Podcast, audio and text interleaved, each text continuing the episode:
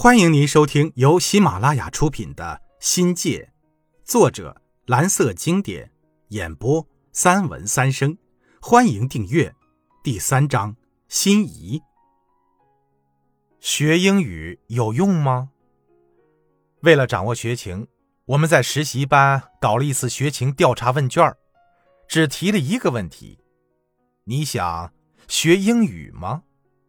出人意料的是。全班四十九个学生，有三分之二的人回答说不。这可为难我们了。大半的学生不想学英语，那往后的教育还教个屁呀！正式上课的第一天，我们只围绕着一个问题展开讨论，那就是你为什么学英语？我们要解决的是学英语的动机问题，以找出学英语的兴趣和办法。在心理学和教育学中，学习的动机就相当于机械的发动机，是产生学习动力的关键。这个问题不解决，想要把学习搞上去，难。提到英语的好处，大都来自想学英语的那少部分同学。在所有肯定的回答者中，无一例外的都说是应付英语考试。那时啊。初中英语还未到全面普及的地步，县城的初中才有能力开设英语课程，但要考县重点高中，英语又是必考科目。这部分学生学英语的原始动机，从心底说，完全是为了中考。中国的应试教育在那个时代就深入人心，我们真为学生感到悲哀，但又是那般的无奈呀。因此。如何让学生保持良好的心态去面对英语考试？教学的技巧和水平就显得尤为重要。毕竟，学习英语是学生通向高中、走进大学的敲门砖。学好英语，就多了一份职业的选择。有学生说，大学毕业后，像国家机关、外事、外贸、金融、旅游、商务管理。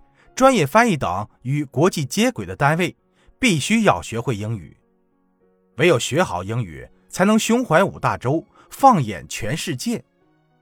想学英语的那部分同学说，他们想到城市工作生活，因为都市文化中有众多的英语元素。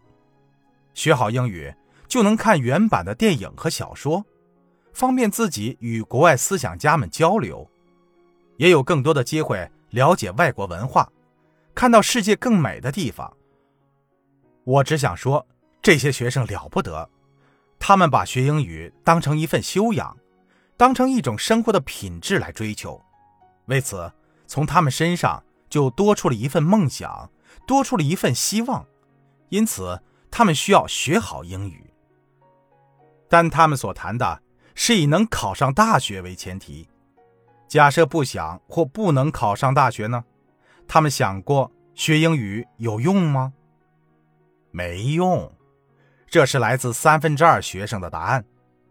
有个学生毫无掩饰地说：“巨讨厌英语，害怕英语，还说俺明明是中国人，一堂堂祖国的花朵，明天的太阳，社会主义的接班人，为什么还要学英语呢？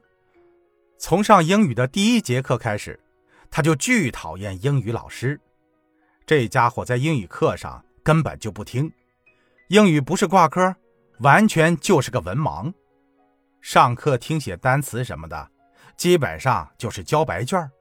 后来啊，为了添加视觉效果，就全部改用汉语拼音，胡乱写了一通，看得我呀根本不明白写了什么。这家伙就是冲着零分来的。最气人的是。旁边同学投来羡慕的眼光，说这家伙有个性，十分令人钦佩。英语有什么用？我祖宗三代不懂英语，照样活到九十岁。英语有什么用？反正我考不上高中、大学，还不是回家务农。英语有什么用？我只想初中毕业做生意，能挣钱养活自己就行。英语有什么用？